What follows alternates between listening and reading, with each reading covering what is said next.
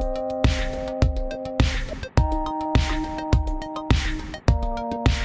Hello, hello mes chers amis, ici Pauline Legnaud et vous êtes sur le podcast de Pauline Legnaud. Pour ceux qui ne connaissent pas encore ce podcast, j'y invite chaque semaine, tous les lundis, des personnalités toutes plus remarquables les unes que les autres pour me parler de leur parcours et de leur réussite. C'est une conversation intime, comme une fenêtre ouverte sur les pensées et réflexions de personnes qui sont parmi les meilleures au monde dans leur domaine. Et aujourd'hui, nous sommes ensemble pour un épisode que j'estime vraiment spécial j'ai le plaisir d'inviter à mon micro David Gourlet. David Gourlet est un entrepreneur et ingénieur français reconnu comme l'un des pionniers des communications IP. Vous savez, ces communications Internet Protocol.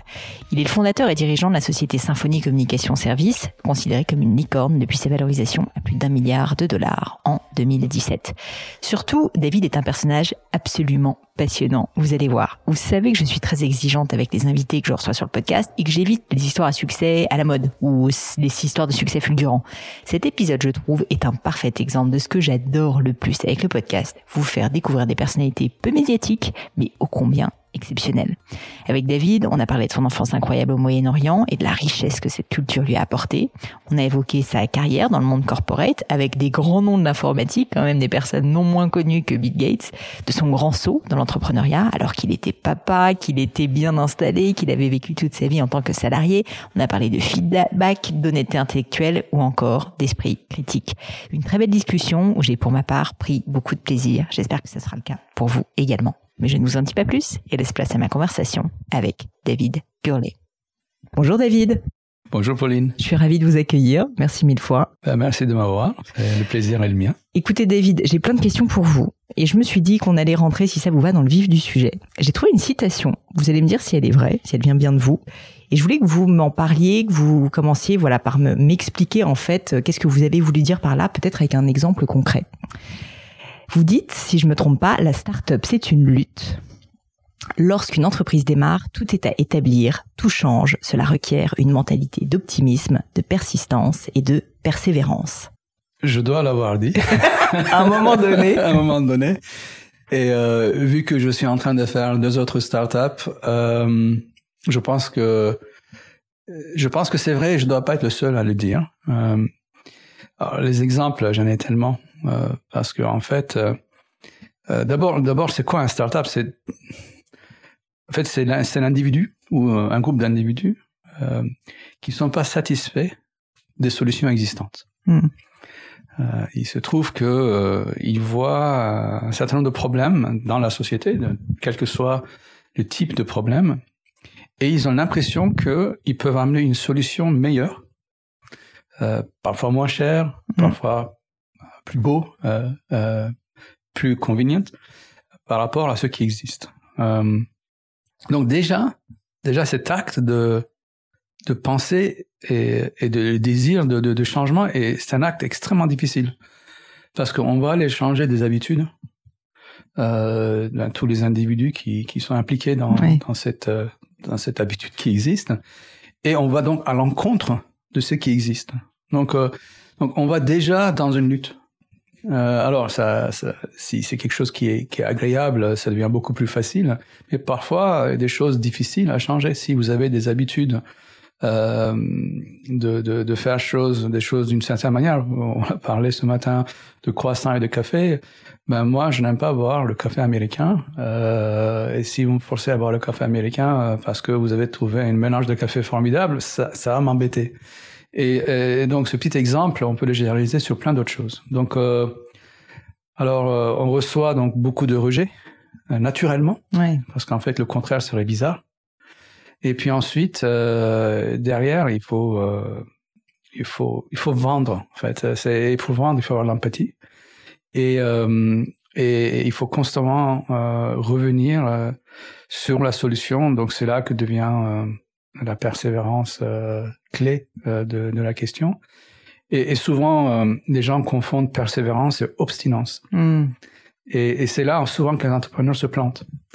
c'est parce qu'en fait, le marché c'est pas un mur. En fait, c'est-à-dire que il, il, il, évolue. votre idée non plus n'est pas un rocher taillé en granit il doit évoluer. Donc, euh, donc vous trouvez souvent euh, dans les situations d'échec avec les entrepreneurs qui euh, qui ne veulent pas changer en fait par rapport à l'hypothèse initiale avec laquelle ils ont entrepris. Et, et, et, ça, c'est, on va dire, le, le, le premier moment de l'échec, en fait. Donc, on en parlera, j'espère, à d'autres occasions, mais euh, quand j'ai créé la première société que j'ai créée, c'était Perzo. Euh, je suis allé voir 32 investisseurs à Silicon Valley. Il y en a 31 qui m'ont dit non. Euh, et, et, donc, euh, c'était très difficile de, de recevoir autant de noms. Euh, et, euh, et, lorsque il y a donc une société qui m'a dit oui, c'était, j'avais reçu tellement de noms, je pensais qu'ils se moquaient de moi. Donc, euh, euh, oui, il faut persévérer et il faut, euh, il faut savoir écouter. Et alors c'est intéressant comme exemple parce que vous parliez euh, du fait qu'il faut pas confondre euh, persévérance et obstination. Et je suis complètement d'accord, bien sûr, mais c'est pas facile de savoir à quel moment est-ce qu'on est en train de persévérer et puis à quel moment on est en train de s'obstiner.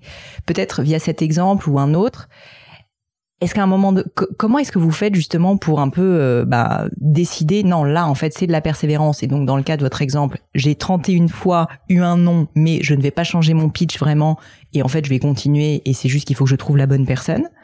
Ou est-ce qu'à l'inverse, vous avez adapté légèrement à chaque fois votre euh, votre pitch avec des feedbacks à chaque fois des différents investisseurs, qui fait que finalement la deuxième fois, il y a eu un oui aussi parce que vous avez justement pris en compte le marché et donc ça n'était pas de l'obstination, là c'était de la persévérance. Alors on va dire euh, obstination adaptative. euh, oui, moi, enfin ma stratégie à moi, c'est c'est vraiment de m'adapter en fonction du feedback que je reçois. Hmm. Donc, euh, parce que tous ces individus qui participent en fait à la sculpture de votre idée vous amènent des petits coups de marteau qui vous permettent d'affiner ce bel objet que vous construisez. Et l'ignorer, ça serait, en fait, ça serait vraiment stupide. Ça serait idiot. Euh, alors parfois, il y a des idiots avec qui euh, vous devez discuter et vous le voyez tout de suite que c'est des idiots. Et euh, bon, alors vous le remerciez gentiment. Avoir un peu de jugement et esprit critique. exactement. euh, et puis vous, vous ignorez ce coup de marteau. Euh, mais la plupart du temps, la plupart du temps, euh, c'est des bons feedbacks. Donc moi, ça a toujours été euh, Ok, qu'est-ce que je sors de la réunion euh, Qu'est-ce d'abord comment est-ce que je me suis comporté? Est-ce que j'étais capable d'articuler de, correctement la proposition? Est-ce que j'ai pu répondre à leurs objections, etc.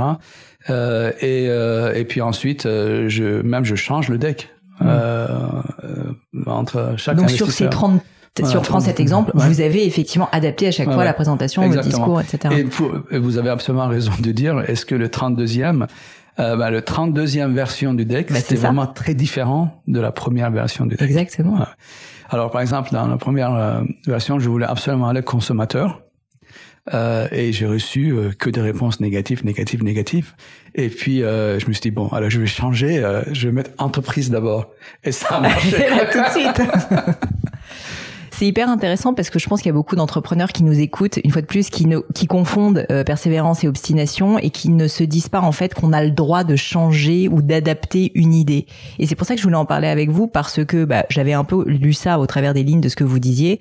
C'est-à-dire que finalement, c'est pas parce qu'en fait on croit à quelque chose dans son projet qu'on est lâche, si je puis dire, quand on adapte. Je pense qu'il y a un peu une notion d'ego, une notion aussi de se dire, bah en fait, pour que ça fonctionne, on a tous ces histoires, vous savez, de Steve Jobs ou je ne sais qui, qui, a, qui avait cette idée folle en tête et qui s'est accroché, qui s'est accroché. Mais je trouve ça très intéressant de voir que on peut avoir son idée, mais il faut quand même un petit peu l'adapter au marché euh, pour en fait euh, juste qu'elle corresponde à quelque chose euh, qui, qui fit avec le market, quoi. Je dirais même c'est la loi du marché. En fait, c'est mm. la seule loi qui marche. Euh, je pense que lorsqu'on voit les produits que Steve Jobs ou Apple ou d'autres individus, on a parlé d'Elon Musk avec Tesla qui est plus plus d'actualité, euh, aucun de ces produits n'était la même chose qu'ils ont conçu. Donc euh, il y a toujours eu un va-et-vient. Alors parfois c'est des va-et-vient difficiles. Hein. Donc les individus parfois ont des fortes têtes, hein. mais c'est pas pour autant que la forte tête hein, euh, peut casser les granites du marché. Hmm. Donc, euh, à un moment donné, euh, ça se traduit par un échec. Et ceux qui sont capables de prendre cet échec pas comme un échec final, mais comme un échec d'apprentissage, c'est ceux qui sont capables euh, de finalement amener leurs idées, leurs entreprises au succès. Euh, et, et, je vois ça très souvent dans, dans une de mes startups. Moi, je, je conseille beaucoup de fondateurs. Et euh, il y a vraiment ce groupe qu'on peut vraiment séparer, ce groupe qui est vraiment à l'écoute du marché. J'ai une bonne idée, mais cette idée va évoluer. Et un autre groupe qui est de dire euh, non, je veux faire ça de toute hmm. manière, je dois essayer. Et en fait, ceux qui ne font que ça, ils sont en train de se planter. Et c'est très difficile, même moi en tant que coach expérimenté, de leur expliquer, de leur montrer que attention là, tu es en train d'aller euh, vers un puits euh, sans fond. Et le problème, c'est que tu n'amènes pas que toi dedans. Tu amènes ton équipe et tes investisseurs. Et donc, euh, donc pouvoir avoir euh, cette euh, lucidité, c'est vraiment important au final, là, on parle un petit peu de feedback entre les entre les mots. Et je voulais vous demander deux questions. Alors, c'est un peu bizarre peut-être, mais vous allez me dire, est-ce que vous êtes quelqu'un, vous considérez que vous prenez bien le feedback? Probablement pas. bah au moins vous êtes lucide dessus. Parce que en fait, ce qui est terrible, c'est qu'on n'arrête pas de dire il faut avoir un growth mindset et apprendre, etc. Oui, c'est vrai, mais en même temps, ça reste tellement dur euh, le feedback, que ce soit le feedback du marché, que ce soit le feedback d'un proche, euh, de qui que ce soit, enfin d'un investisseur qui nous dit non mais en fait là tu te plantes complètement, euh, voilà ce qu'il faudrait faire, ou je peux me permettre de dire que là tu as été mauvais dans ta manière dont tu as parlé. Et du coup je voulais savoir, vous qui en fait avez quand même construit une entreprise où je peux imaginer que vous en êtes pris plein des feedbacks du marché et de beaucoup de monde, euh, est-ce qu'en fait c'est quand même un muscle qu'on arrive à, à, cultiver et qui s'affermit avec le temps ou, ou pas? Et ça reste dur tout le temps alors, moi, je sais pas quand j'ai eu euh, ce moment, je devais être jeune. À un moment, euh, j'étais avec des copains, peut-être j'avais 16, 17 ans. Et un jour, je lui ai demandé à un de mes copains, quels sont mes défauts, s'il te plaît? Dis-moi mes défauts. Et je sais pas pourquoi. J'ai posé cette question. Mais euh, lorsque la personne, je me rappelle plus ce qu'il m'a dit, mais tout ce que je sais, c'est que ça m'a vraiment fait mal. Ouais. Euh, c'est comme si j'avais reçu un coup de poing euh, sur mon visage. Et là, je me suis rendu compte qu'en fait, ça devait être vrai. Euh, donc, si ça fait mal, c'est que quelque chose qui m'a touché. Et ça, ça m'a jamais quitté. Hmm. Euh, à la date d'aujourd'hui, euh, si je reçois un feedback vraiment, je veux dire, pointu et correct, ça me touche. Ça, ça, me, c'est, ça, ça me fait un peu mal hyper intéressant, dans l'estomac. Et, et, là, et là, je pense que je suis sur quelque chose. Donc, j'ai grandi. je pense qu'il y a l'art de, de, donner des feedbacks et, et aussi l'art de le recevoir. Et, et j'ai grandi et je me suis dit ah ça c'est un signe en fait. C'est juste un signe euh, c'est un signal euh, que moi je dois interpréter et c'est à mon choix de l'interpréter. Et euh, et j'arrive à beaucoup mieux réagir que je le faisais avant. Et je continue toujours je suis toujours à la quête de feedback euh, de, de, de m'améliorer dans n'importe quoi que je fais. Et puis c'est aussi un état d'esprit de, on va dire, de, de athlète professionnel du monde d'entreprise. Euh, parce que si euh, on faisait un petit parallèle euh, dans le monde du sport, surtout aujourd'hui avec les technologies qu'on a, on prend des données sur les techniques. de, imaginez que vous êtes un joueur de tennis, votre coup droit, votre revers, votre service, on, on analyse tout, euh, je veux dire, un moindre détail. Pourquoi on fait ça?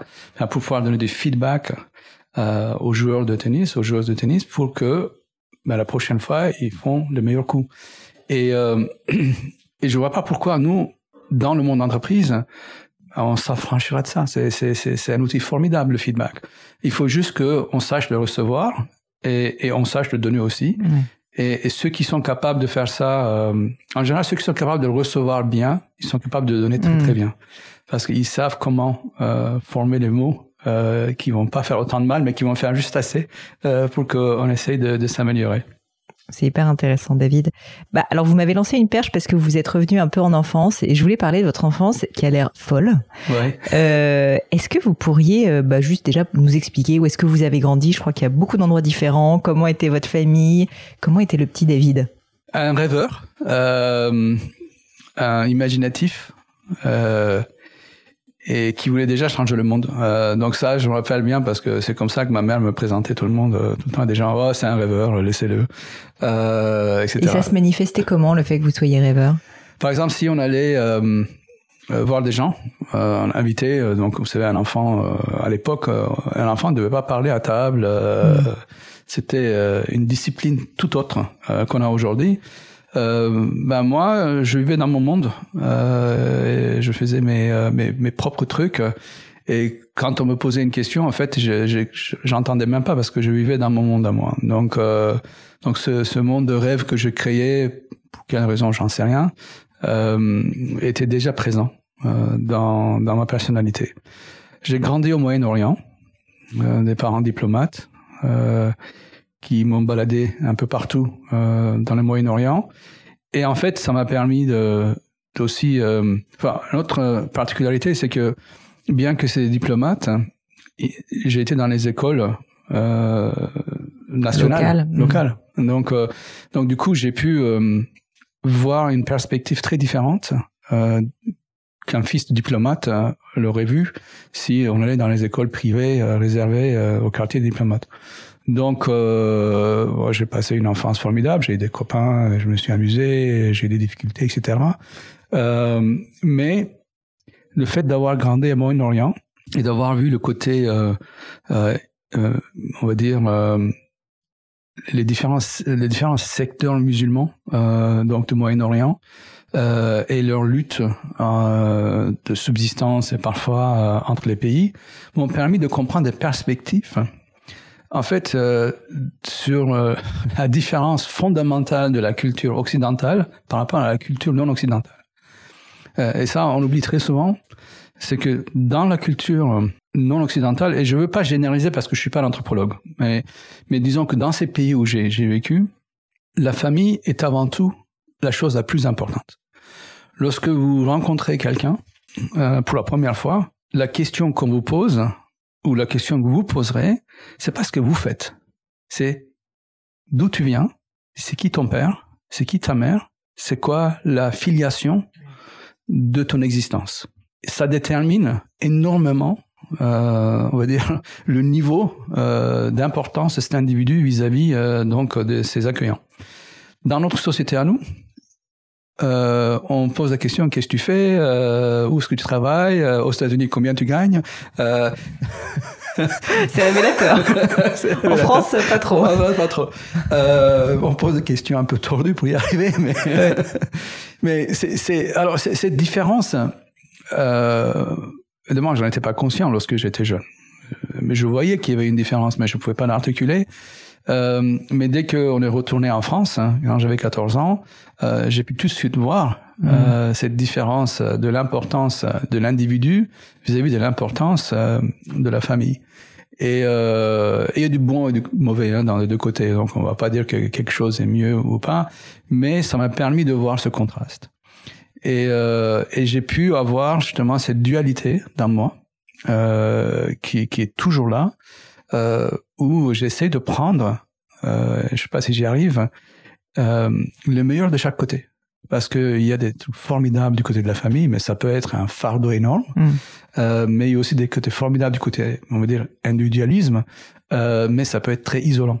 Euh, donc, euh, donc pouvoir prendre un petit peu euh, la part de faire la part des choses et, et d'essayer de récupérer le meilleur des deux cultures, euh, ça a été mon enfance et, et j'en suis vraiment ravi parce que j'ai vraiment une chance unique. Est-ce que vous auriez un exemple, David C'est peut-être difficile, mais justement, vous avez euh, essayé de, de prendre un peu des deux côtés, c'est-à-dire à la fois garder euh, cet aspect très famille, euh, englobant, enfin voilà, le, côté oriental qu'on peut très bien imaginer, et puis en même temps, peut-être dans le monde de l'entreprise d'ailleurs, quelque chose de plus individualiste, comme on le connaît en Occident. Oui. Ah, je, je, je parlerai plus du côté occidental. Si vous interrogiez des gens qui ont travaillé pour moi, je pense et j'espère qu'ils diront qu'ils faisaient partie de la famille de David. Hmm. Parce que je l'ai traité euh, comme j'aurais aimé être traité si j'étais membre de leur famille. Euh, et donc, je, m'attachais d'abord à l'homme en général, plus qu'au métier de cette personne. Et, euh, et hmm. donc, et donc du coup, on avait, on a toujours eu une culture très euh, tight, comme on dit ça, très serré euh, et, très fort. Et je pris le petit déjeuner avec euh, une de mes employées euh, de symphonie ce matin. Et elle regrettait même ce qu'on avait et qu'on n'a plus aujourd'hui. Et donc, euh, donc je pense que c'est ça, mmh. l'illustration de cette éducation. ça, tout en célébrant l'individu, mais sans oublier que cet individu fait partie d'une famille euh, qui, qui, qui a des valeurs et qui a des obligations. Et donc, pour moi, c'était d'abord l'obligation de dire que la personne qui travaille pour moi, c'est avant tout un, un, un homme dans la, au sens général de l'humanité, avant d'être un employé. Et, euh, et d'établir cette connexion émotionnelle. Et donc, une fois que vous avez établi cette connexion émotionnelle, en fait, tout change. Mm. En fait, euh, tous les échanges sont très très différents euh, par rapport à l'échange euh, juste euh, professionnel qu'on pourrait avoir par exemple à l'extrême du côté anglo-saxon. Mais euh, je, je, me permets de, de, vous révéler quelque chose, David. Ne serait-ce que quand vous m'avez serré la main ce matin, on se connaissait pas.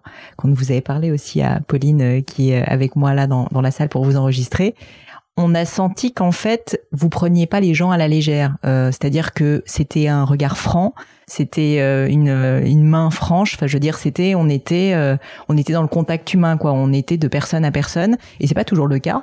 Mmh. Et je pense que ça se sent en fait aussi au travers de ce genre de petits détails que vous accordez une importance en fait à chaque individu euh, et que vous les valorisez quoi d'une certaine manière. Enfin moi je l'ai senti assez distinctement si vous voulez quand on s'est rencontrés. Bah je savais pas que c'était le cas, mais je pense que c'est le résultat en fait de cette cette éducation que j'ai eue dès, mon enfance euh, je ne sais pas comment vous expliquer la chaleur.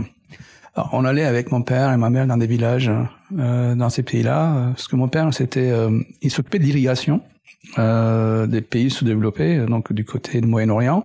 Donc, il fallait souvent aller ben, dans des villages où il n'y avait pas d'eau. Ces gens-là n'avaient rien. Mais quand je dis rien, ils avaient rien. Mais on allait chez eux, on avait l'impression qu'on faisait partie de leur famille depuis 100 ans.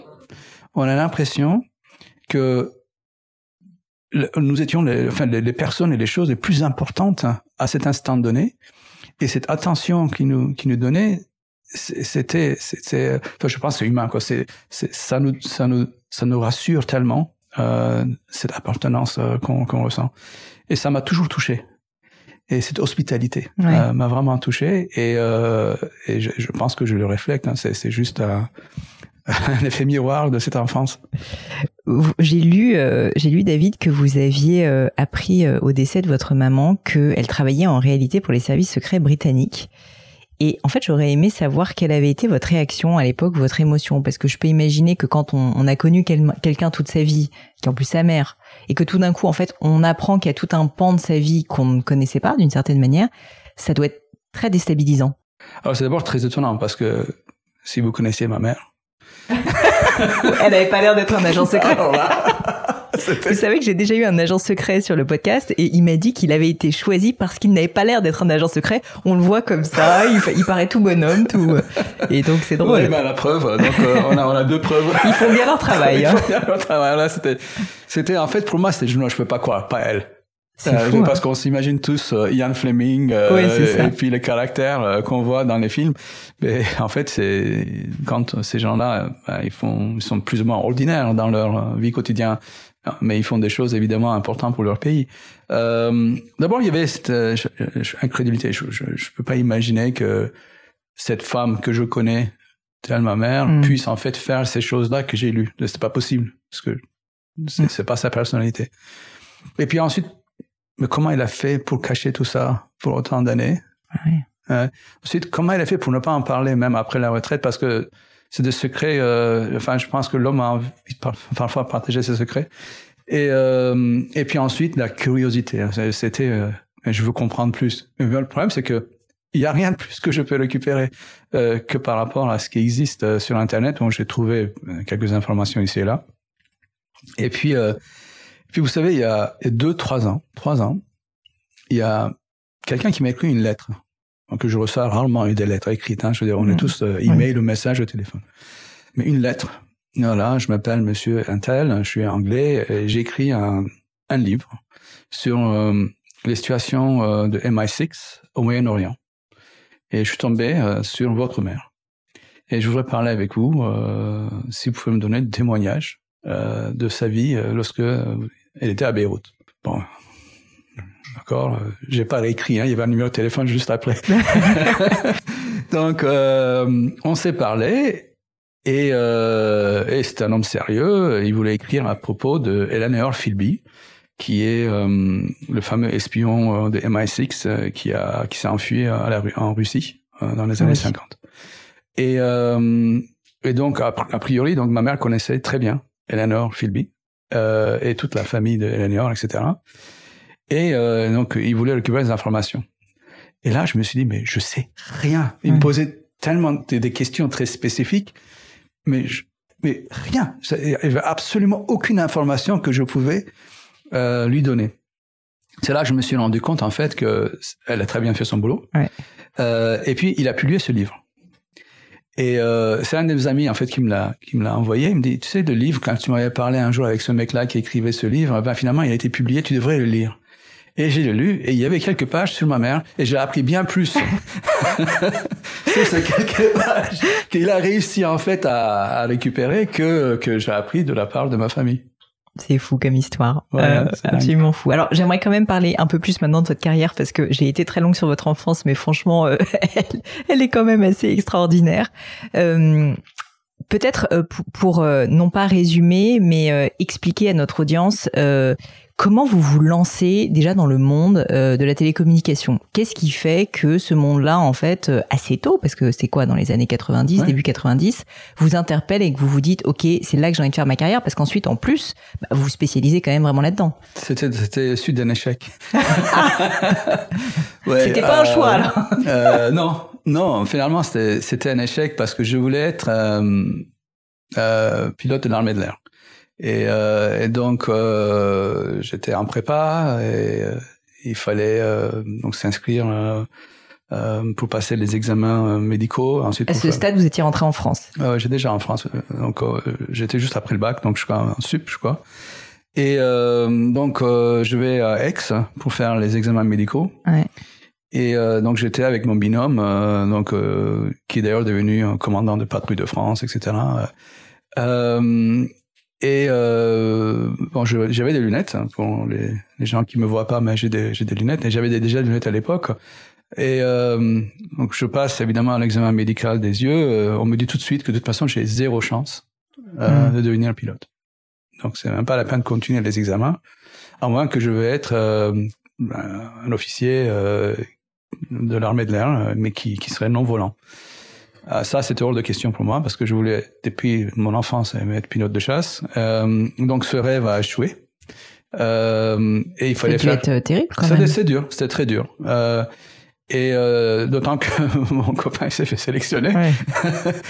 Et euh, donc ben, après cet échec, il fallait trouver une alternative. Euh, et euh, soit c'était super héros euh, pour faire euh, donc euh, ingénieur d'aviation, de construction donc, d'avions, éventuellement Airbus, euh, soit pour faire autre chose. Et donc euh, euh, super héros, ça m'a pas intéressé parce que je me suis dit, euh, j'étais en fait euh, fâché, euh, Mm. vexé, profondément vexé par par l'aviation et euh, de cet échec. Et donc, je me suis penché, ben, j'aime bien les communications, en fait, les communications entre humains. Et euh, j'avais vu, euh, lorsque j'étais tout petit, euh, dans un foire, euh, un vidéophone, euh, lorsque j'avais 11 ans, je crois. Euh, ça m'a fasciné euh, de voir ma mère à travers donc, le téléphone.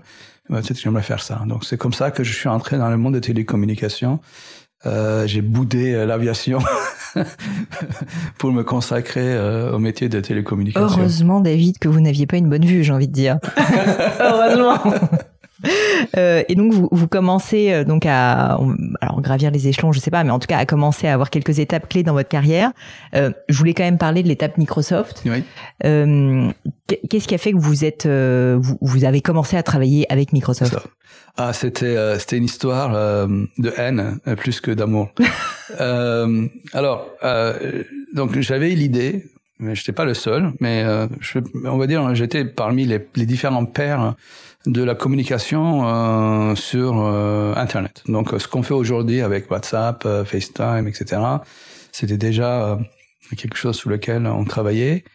Et, euh, et j'ai convaincu pas mal de gens à, à, créer donc des investissements dans ce domaine-là. Et ça a été remarqué.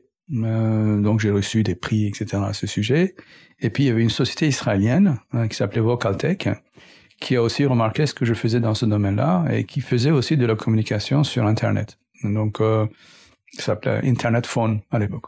Et euh, ils m'ont proposé donc euh, de travailler pour eux et j'ai accepté.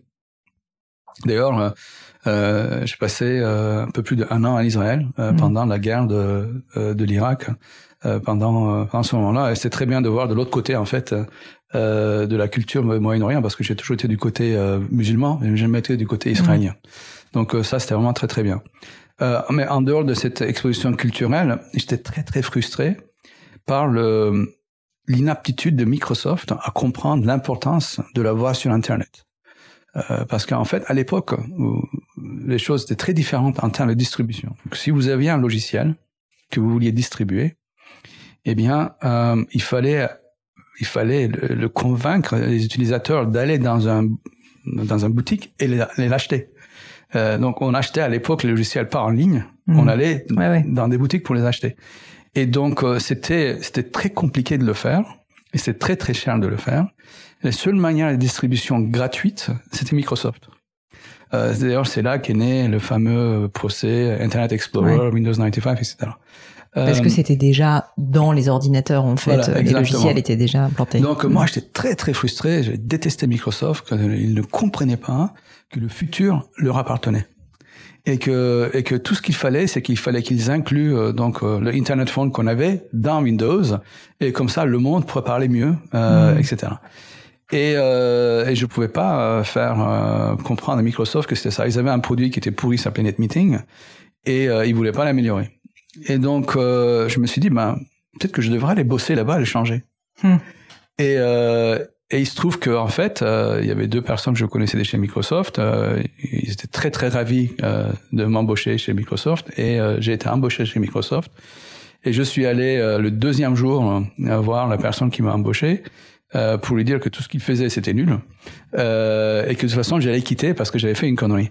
et, et et il m'a regardé.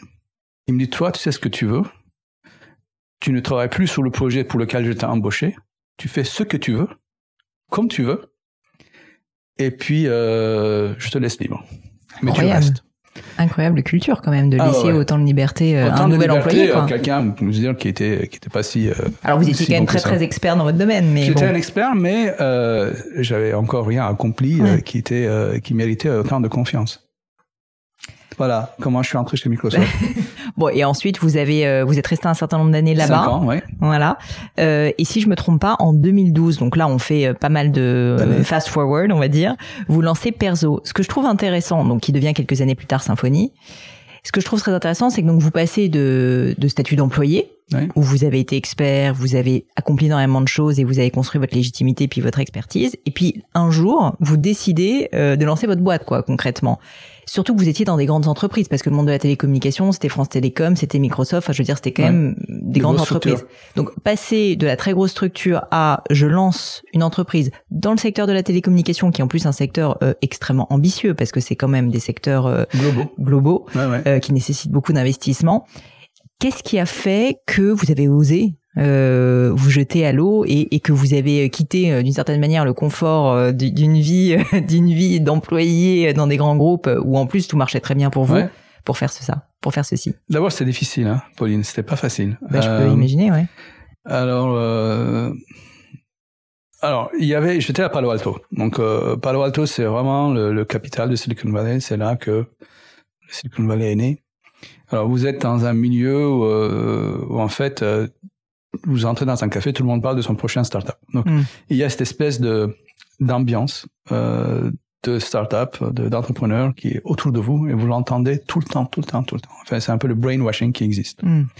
Vos copains, ils ne parlent que de ça. Euh, vous entendez tout le temps les gens euh, à votre maison à côté qui viennent de se faire acheter par un mec qui vient de faire euh, un IPO, hmm. tout ça. Donc, vous êtes dans, vous, vous baignez dans ce milieu-là. Alors ça a un effet quand même hein, euh, sur euh, sur ce que vous percevez. Vous vous rendez compte que en fait euh, vous êtes en train de passer à côté, ça se trouve d'une opportunité euh, pour le désir d'un confort. Et, et je me suis donc posé la question de savoir, c'est d'abord si j'avais une idée moi-même pour, pour, faire quelque chose et que si j'avais cette idée moi-même, est-ce que j'étais capable de me lancer tout seul, comme tous les autres que je voyais autour de moi qui se lançaient, et dont la plupart d'ailleurs échouaient. Mmh. Bah oui. Ah ouais, donc la plupart échouaient. que tout le monde bien- devient entrepreneur, mais enfin Ouais. ceux qui réussissent, il n'y en a pas tant que Il n'y ça. en a pas tant que ça, d'accord? Et, euh, et donc, euh, on parle toujours de ceux qui ont euh, réussi, mais on parle très peu de ceux qui ont échoué autour de nous. Mais il y en a quand même beaucoup plus qui ont Mm. échoué que ceux qui ont réussi. Et, euh, et donc, tout ça, ça tournait, euh, on va dire, dans ma tête. Et puis, à un moment, donc, je travaillais pour une grosse structure. Et, euh, et je m'ennuyais à mourir. Mais vraiment, vraiment à mourir. Donc, On je, le nom de cette entreprise. euh, on ne va pas le dire. Euh, J'arrivais le matin, euh, à 10 heures, j'avais déjà fini ce que je devais faire. Donc, il fallait que je reste ben, jusqu'à l'heure légale, 17 heures, ben, faire quelque chose. Et donc, je me suis dit, mais c'est pas possible. hein, je, je suis en train de... je suis en train, en fait, juste de faire ça juste pour de l'argent, mais pas pour, hein, pour faire quelque chose euh, qui peut être euh, plus, euh, euh, je veux dire, meaningful. Je sais pas comment Oui, qui a plus de sens. qui a plus de sens. Mm. Et, euh, et je me suis dit, je fais ça parce qu'en fait, euh, j'ai pas le courage. En fait, je dois pas avoir le courage. Je dois pas avoir ce qu'il faut pour euh, pour faire ça.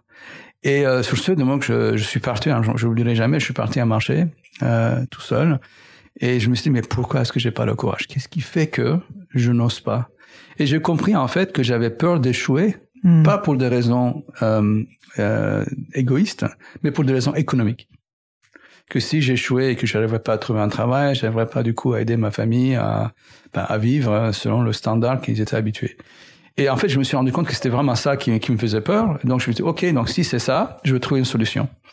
Donc, euh, ben, j'ai trouvé une solution, on va dire économique. Euh, on a vendu la maison, on s'est mis, euh, euh, enfin, on a, en gros, on a tout réduit. Et je me suis dit bon, ok, non, maintenant on a trois ans de, de buffer devant Donc nous. en fait, vous avez réduit de manière intentionnelle, si je résume, votre euh, Niveau votre- de vie. votre niveau de Ouais, vie, quoi, ouais, pour pouvoir euh, vivre sans gagner d'argent pendant trois ans. Exactement. D'accord. Ah ouais, donc euh, vous avez quand même osé, euh, osé Voilà. franchir le pas. J'imagine Ah ouais. qu'il y a eu une conversation avec votre épouse à ce moment-là. Et les enfants, Et ouais, les ouais, enfants. Et moi, je leur ai dit la vérité. Hein, c'était, tel que c'est. Je pouvais pas euh, prétendre autre chose. Et euh, bon, ils ont accepté. Et puis voilà. Donc ça, c'était vraiment le. En dehors de l'idée de Perzo, etc., c'était, c'était en fait l'aventure dans mon Hmm. cerveau qui m'a permis de, de franchir le pas. Et ce qui est incroyable, c'est que vous aviez une deadline du coup. Oui. Vous aviez trois ans. Ouais, ouais, exactement. J'avais, j'avais, je n'avais que trois ans et ça a marché en, en moins de trois ans. Ouais. Dieu merci, parce que je sais pas ce que j'aurais fait sinon. Euh, mais euh, mais j'ai jamais pensé à l'échec. En fait, c'est très intéressant parce que je pense que tous les entrepreneurs sont comme ça.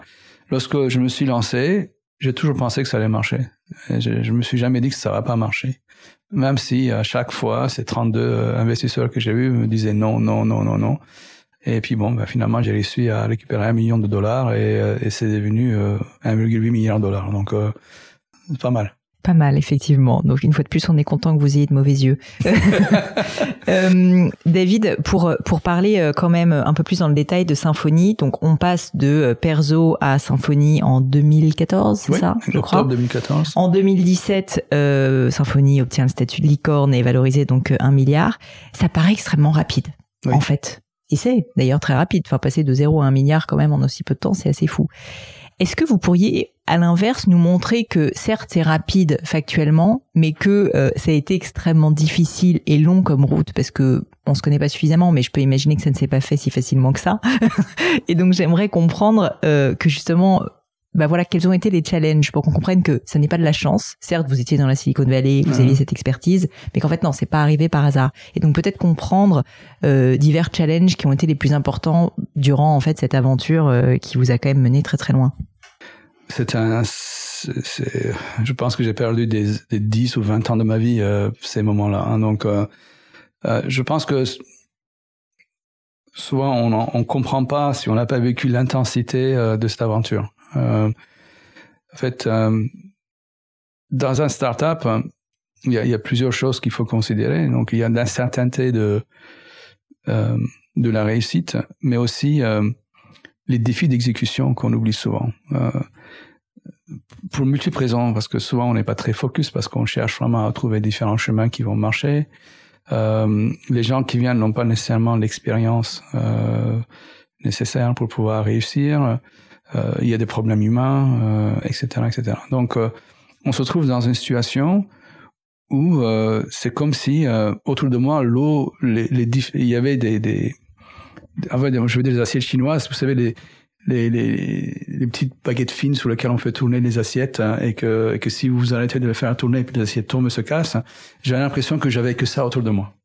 Et donc il fallait chaque fois que j'aille voir chaque discipline de la société pour pouvoir faire tourner ces assiettes-là. Et euh, euh, on a eu plein d'assiettes cassées euh, et plein de moments où je ne savais pas si on allait réussir à faire le produit. en fait, le problème, c'était pas de faire le produit, c'est le problème, c'est de faire le produit qui marche dans toutes les circonstances. Il y a eu des, catastrophes, des catastrophes et des catastrophes, toujours à cause des, des problèmes humains. c'était pas du tout la technologie, c'était le fait comment nous on utilisait la technologie un individu qui avait fait ce qu'il fallait faire ou quelqu'un qui pensait l'avoir fait mais l'avait pas fait, etc., etc. Donc on se trouvait souvent dans des situations où, euh, ok, euh, on a échoué, qu'est-ce qu'on fait pour euh, pour rebondir? Et euh, et tout pendant que tout ça arrive, vous êtes en train de de, de peindre euh, une image très différente aux investisseurs. euh, donc euh, tout est formidable, tout, se passe très bien, etc. donc euh, vous êtes en train de, de, de construire une histoire euh, et ensuite de, de, raconter cette histoire avec euh, l'aisance de quelqu'un qui l'a fait maintes, maintes, maintes reprises. Et c'est absolument pas le cas, mais vous êtes obligé de le faire. Donc donc vous vous trouvez en fait constamment dans ce dans ce paradoxe euh, où dès que vous quittez votre société, euh, tout marche bien, mais lorsque vous entrez dans votre société, tout marche mal. Mais quand vous voyez le capot sur le capot. Ah mais c'est euh, alors quelqu'un, mon, mon premier manager en fait m'avait dit un jour, c'est David, t'as l'impression qu'il faut être le meilleur pour réussir dans le business. En fait, c'est pas du tout le cas. Il faut juste être le moins pire. C'est pas mal. Et, euh, et ça, ça, m'a, ça, ça, ça, a toujours resté. Et je me suis toujours posé la question à chaque instant que j'avais ces difficultés. Est-ce qu'on était au pire? Est-ce qu'on était le pire de pire? Ou est-ce qu'en fait, dans les pires, on était OK? Et euh, on a, on a, il y a eu des moments où on était très bien, mais en moyen, on était moyen. Mais on était mieux, meilleur moyen que, le, que, que la moyenne. Et donc, c'est cette relativité euh, et la lutte pour y arriver et pour y rester que qu'on voit pas derrière l'image de l'unicorne. C'est ce poids de l'exécution, le poids de stress qui est associé à ça, et, euh, et la solitude euh, qu'on a lorsqu'on est le, le, directeur général euh, donc de la société. Vous aviez des associés, vous, David, dans cette histoire? Non. Et donc, même, mais, mais, vous savez, même si vous avez des associés, il y a qu'un seul boss. Hmm. Et donc, euh, à un moment donné, tout repose sur cette personne-là. Et donc, euh, et, vous avez euh, la responsabilité pour vos employés, pour votre famille, pour vos investisseurs, pour les clients. Et, euh, et, ça, c'était un moment très difficile. Et, j'ai pas célébré d'ailleurs une seule seconde le fait qu'on avait passé l'unicorn. C'est ah, OK, we are unicorn, good. That's my next problem. Hmm. Ouais, ça on l'oublie, je pense. On oublie, ouais.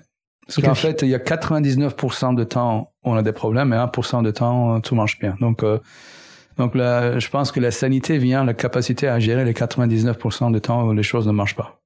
J'allais vous demander justement, euh, si on prend beaucoup de recul sur ces années et sur cet immense succès, quelles seraient pour vous les, les quelques meilleures décisions que vous ayez prises pour être le moins pire? Euh, Meilleure décision. Euh, d'être à Palo Alto, je pense que c'était une très bonne décision. D'être allé chez Microsoft, c'était une très bonne décision. Euh, d'être entré chez France Télécom aussi, c'était une très bonne décision. Et, euh, et de ne jamais avoir peur de dire ce que je pensais, même si ça m'a beaucoup coûté beaucoup de fois. Euh, c'était quand même quelque chose de... Je, je pense qu'on regrette parfois de, de, le faire sur le moment, mais lorsque on prend du recul et qu'on a, on a réussi à, à s'en sortir, euh, on se rend compte que finalement c'était la bonne chose à faire. Vous auriez un exemple euh, d'une occurrence? Oh, j'en ai plein. Hein. Euh, je me fais embaucher chez Thomson Reuters euh, après Microsoft. On est dans une réunion avec 300 personnes. Ma première réunion le management sort et la société va mal. Donc c'est pour ça qu'ils m'ont recruté pour aider la société et euh, et ils montrent leur stratégie. Donc euh, le, président monte sur la scène, montre la stratégie et je vois ça et je me dis mais c'est vraiment nul quoi. C'est vraiment c'est pas une stratégie, ça ça veut rien dire. Et je lève ma main. Qui c'est ce gars-là? Euh, David Hurley, euh, je viens de joindre. Je dis honnêtement, je dis votre truc c'est means nothing. Euh, Premier jeu, première réunion où vous êtes présent, il ne connaît pas quoi. Ah ouais, tout le monde se retourne. qui est cette personne Qui c'est cet idiot qui, qui parle comme ça au management euh, Alors bon, si je pense que ce que j'avais dit était faux, moi je me serais fait allumer sur le camp, mais c'était vrai, c'était c'était le cas. Et donc euh, le fait que j'ai eu le courage de le faire et de le dire. Euh, bah, ça avait soit l'effet, euh, on va dire, euh, d'élimination immédiate, soit l'effet d'élévation. Et j'ai eu l'effet d'élévation. Mais je, par exemple, j'aurais pu le dire beaucoup d'une manière beaucoup plus constructive, mais je l'ai pas fait. voilà, un regret qui s'est qui s'est qui s'est bien tourné. Mais enfin, j'ai eu un moment, j'étais chez Microsoft hein, et il faut pas que je fasse attention pour pas dire des trucs trop confidentiels, mais on va dire que le CEO de l'époque voulait absolument acheter une très très grosse boîte, plus de 10 milliards. Euh, je trouvais que c'était vraiment stupide de le faire. Et, euh, et je lui ai dit. Et euh, je dis non, on peut pas faire ça. Pour ces raisons-là, c'est vraiment stupide de faire ça. Et, et de cette manière. Et donc, il, s'est tellement énervé. C'est, j'oublierai, jamais le, ce qui s'est passé ce jour-là.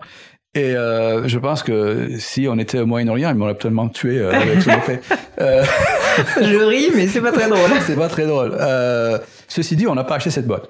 Euh, donc, euh, et j'avais raison en fait, euh, mm. et de, de, qu'on l'ait pas fait.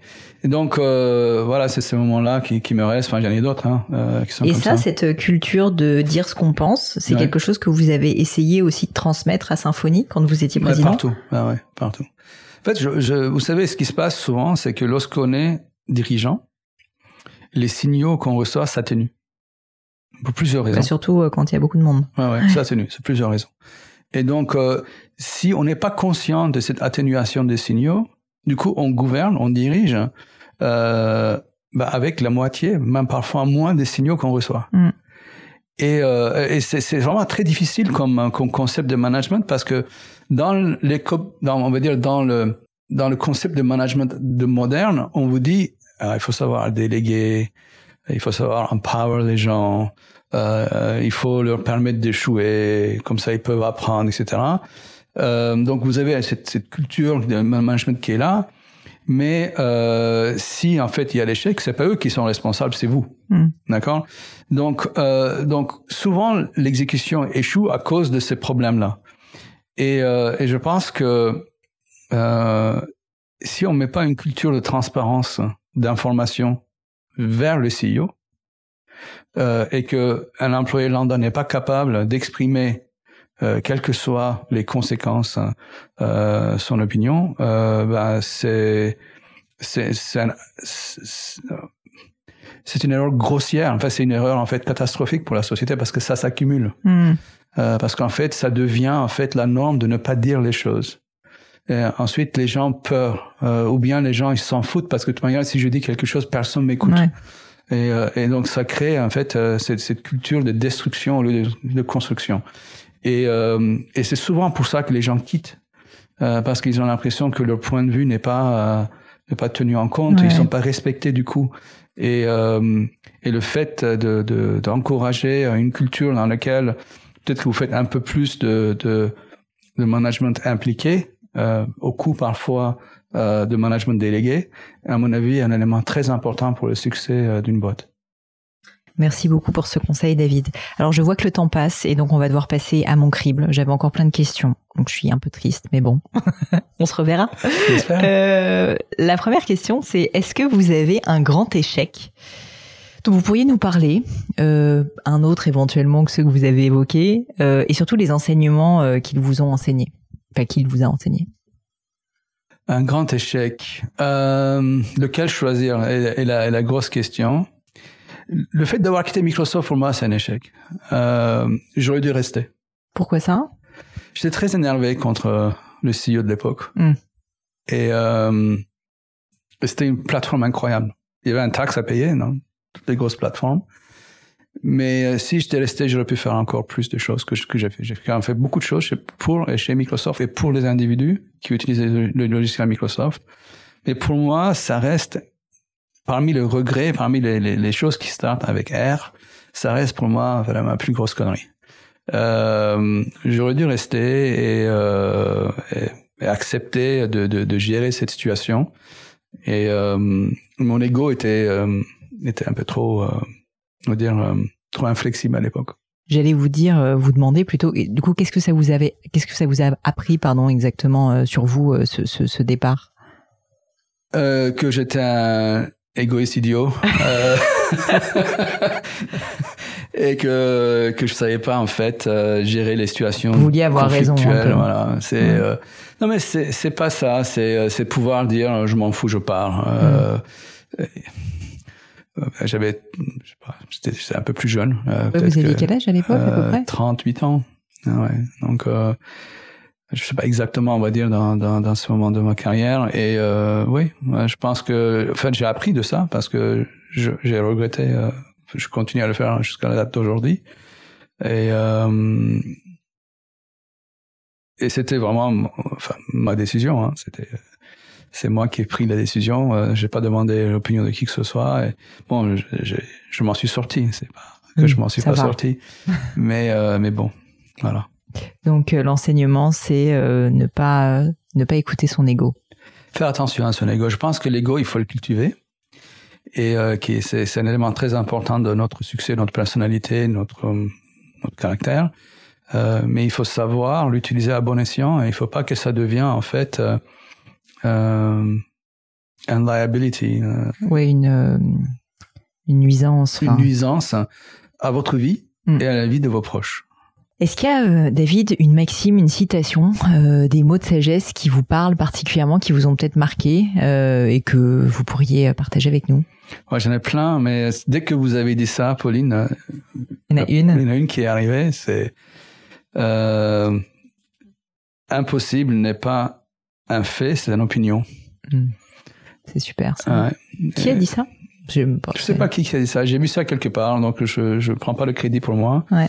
Euh, et j'ai alors quand vous êtes euh, à la tête d'une boîte, vous devez faire des choses. Parfois, des choses sont difficiles et, euh, et voire très très difficiles. Et votre équipe, sans qui vous fait rien faire, vous devez les convaincre. Et parfois, votre équipe essaie de vous convaincre que c'est impossible de faire ce que vous voulez faire.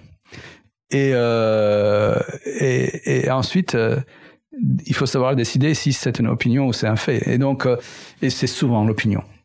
Et, si j'étais resté dans l'impossibilité de toutes les choses qu'on m'a dit que je pouvais pas faire, ben on ne serait pas en train de discuter aujourd'hui. Mhm. Est-ce que vous avez une croyance qui est controversée? Alors, c'est une question que j'aime beaucoup, je vais vous expliquer ce que je veux dire par là. Est-ce que vous constatez que globalement, le monde, la culture occidentale, peu importe, euh, a un certain nombre d'avis, d'opinions sur un sujet et que vous pensez que c'est faux Comme vous êtes quelqu'un qui visiblement donne son opinion, je suis sûr qu'il y en a beaucoup. et donc, euh, je veux bien un exemple. Écoutez, moi, ce qui me gêne le plus au monde d'aujourd'hui, euh, c'est le.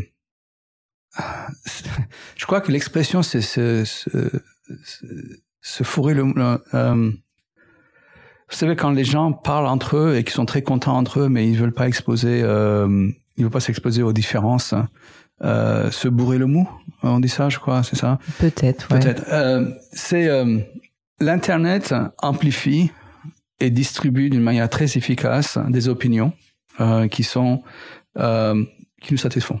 Hmm. Donc, et on a tendance à vouloir aller juste voir les mêmes opinions qu'on aime. Et et ça a toujours été comme ça. Hein, donc c'est pas c'est pas un problème d'internet, c'est que l'internet en fait amène ça à, L'amplifie, quoi. amplifie à une, à une échelle énorme.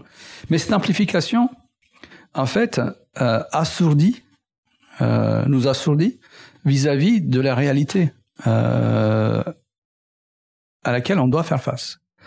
Et, euh, et aujourd'hui, les élections qu'on est en train de vivre en France, ce qu'on a vécu aux États-Unis, c'est une, une, illustration de ce manque de dialogue, ce, refus en fait de confronter nos croyances euh, sur des faits. Euh, et donc, euh, moi, ça, ça me gêne énormément parce qu'en fait, au lieu de l'homme, au lieu de progresser d'une manière objective et scientifique hein, sur nos équipes, parce qu'on a quand même fait énormément de choses dans l'humanité, et je reste optimiste sur ce qu'on a accompli, mais on est en train de régresser en termes euh, de, de, compréhension de la réalité. Et, et donc, du coup, on s'attache à des opinions qui nous satisfont, mais qui ne sont pas nécessairement des opinions qui permettent d'améliorer notre réalité. Et puis qui sont perçues non pas comme des opinions, mais comme des faits. comme des faits. Alors, c'est très difficile aujourd'hui euh, et dans le passé de, de, de, de, séparer, la, on va dire, la, la, croyance des faits, parce que l'humanité est basée sur la croyance et, et, très peu sur le fait. Donc, euh, si on regarde la plupart des, des décisions euh, qui ont changé la civilisation, et euh, mais on se dit quand même, au XXIe siècle, c'est un siècle dans lequel on a accès à plein de choses. On devrait quand même. Enfin, vous imaginez qu'aux États-Unis, je sais pas si ces chiffres sont corrects, mais si c'était correct, ça serait horrible, c'est qu'il y a 10% de gens qui pensent que la Terre est plate. C'est fou, hein. Je veux dire, nous, nous vivons quand même à l'époque où ces gens-là utilisent Internet, donc ils peuvent du coup aller faire une recherche mm. et de confronter leurs croyances pour vérifier leur validité. Mais ils pensent que c'est un espèce de complot ou je ne sais quoi organisé. Voilà, Ensuite, il y en a tous les complots qui existent à droite à gauche, euh, les théories, etc. Ouais. Donc pour moi, c'est ce, ce, que je trouve qui est le ce qui me dérange le plus aujourd'hui, c'est le fait qu'on avance, on recule en fait vis-à-vis -vis de notre euh, connaissance collective euh, qui devrait nous permettre d'éviter les erreurs du passé. Euh, et en fait, je comprends pourquoi l'histoire se répète.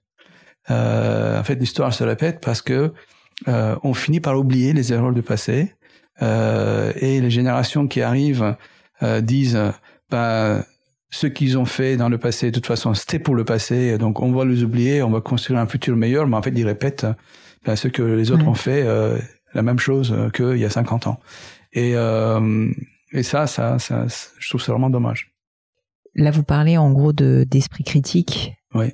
Comment est-ce que euh, on exerce son esprit critique?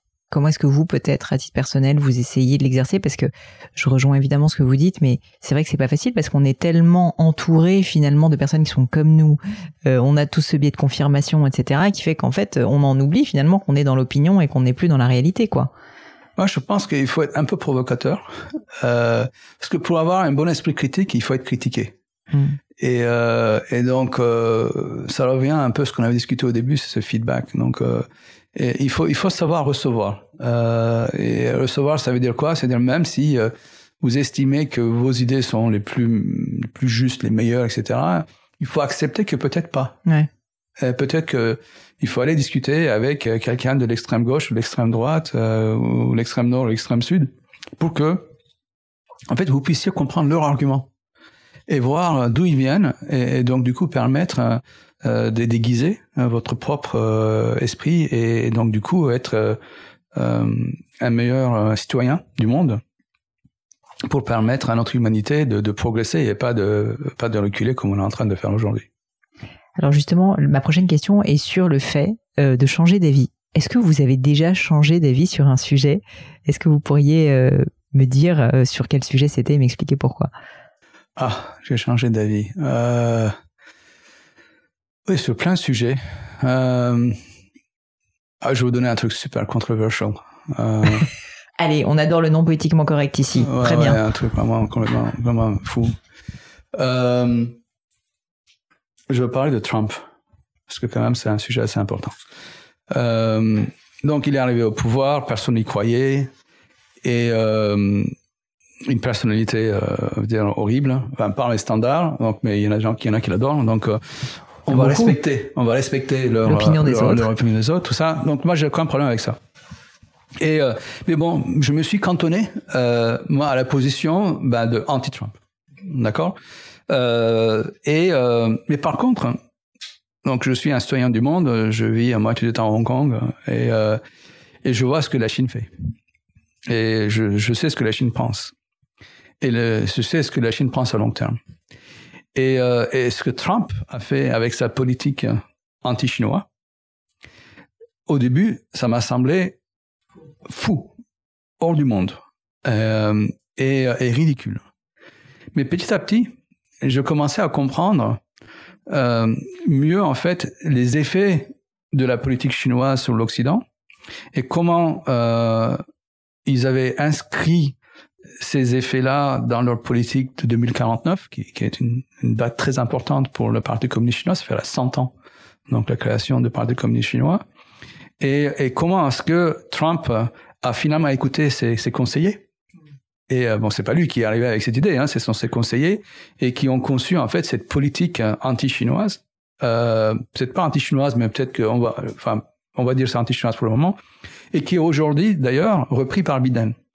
Et, euh, et, et, ça, j'étais obligé d'échanger. C'était, c'est très difficile d'accepter qu'un homme que vous n'appréciez pas, je n'apprécie pas, que je souscris pas à son personnalité, ces trucs-là, que je puisse être d'accord quand même par quelque chose qu'il faisait.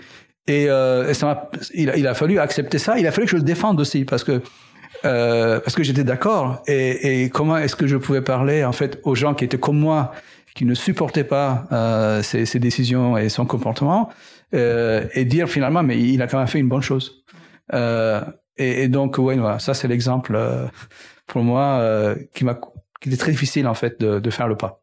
Mais c'est, je vous remercie de l'avoir partagé parce que je pense que beaucoup de personnes, par principe, ne veulent pas être d'accord, même si sur le fond ils pourraient l'être. Ouais. Et je trouve que c'est vraiment, enfin, très intéressant que vous nous partagiez cet exemple parce que en France, évidemment, on peut faire le parallèle et se dire que finalement, on n'est pas d'accord par principe avec telle ou telle personne parce qu'on n'aime pas cette personne et qu'on n'aime ouais. pas ses valeurs, etc.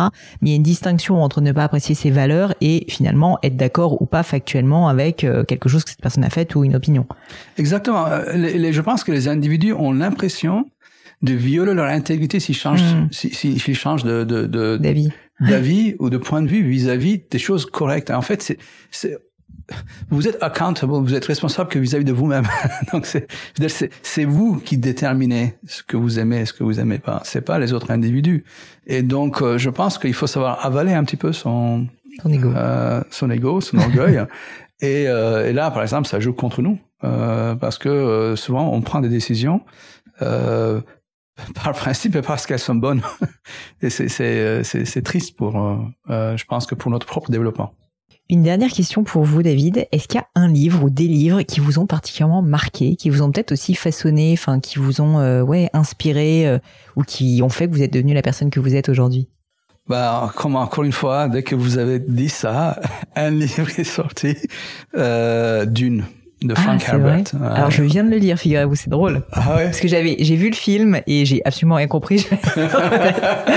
et du coup, je me suis dit bon, bah, je vais quand même pas être euh, mourir inculte. Je vais lire ce chef-d'œuvre de la littérature de la science-fiction et, euh, et donc j'ai lu les trois premiers tomes. Il y en a six. D'accord. Il y en a six. Ouais. Après, ça devient moins bien. Donc, ouais, euh, le premier est quand même plus. le premier, ouais, il est quand même. Ouais, c'est c'est ce livre qui m'a plus marqué. En fait, ce qui m'a marqué là-dedans, euh, c'est cette transformation de Paul Moadib, donc qui euh, donc qui, qui, qui, a un destin euh, unique dans ce livre et qui petit à petit euh, se rend compte de sa responsabilité et ensuite prend euh, et s'améliore et prend en fait. Et je me suis rendu compte que si vous m'aviez posé la question euh, d'un film, euh, j'aurais pris Groundhog Day.